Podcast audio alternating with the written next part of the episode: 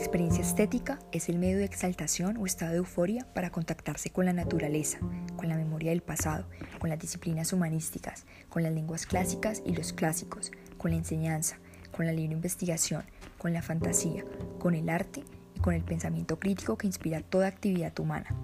Es el camino para extender corporalmente el saber y el conocimiento y para ampliar la mirada del mundo sensible. Es una dinámica que posee inagotables fuentes de observaciones, por ello la exploración es infinita, como se indica en el odio del caminar del libretón. Las experiencias estéticas varían de acuerdo a las percepciones sensoriales que cada persona y sociedad les dé, pues la interpretación depende de acuerdo a historias personales de vida y a la educación,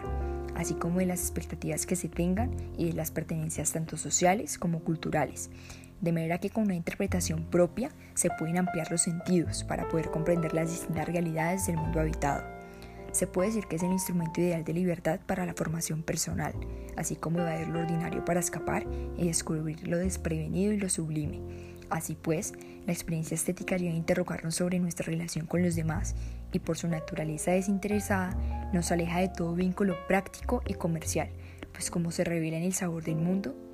una antropología de los sentidos por Lebretón es aprender a ver lo no visto, ya que hace volar lo común de las cosas.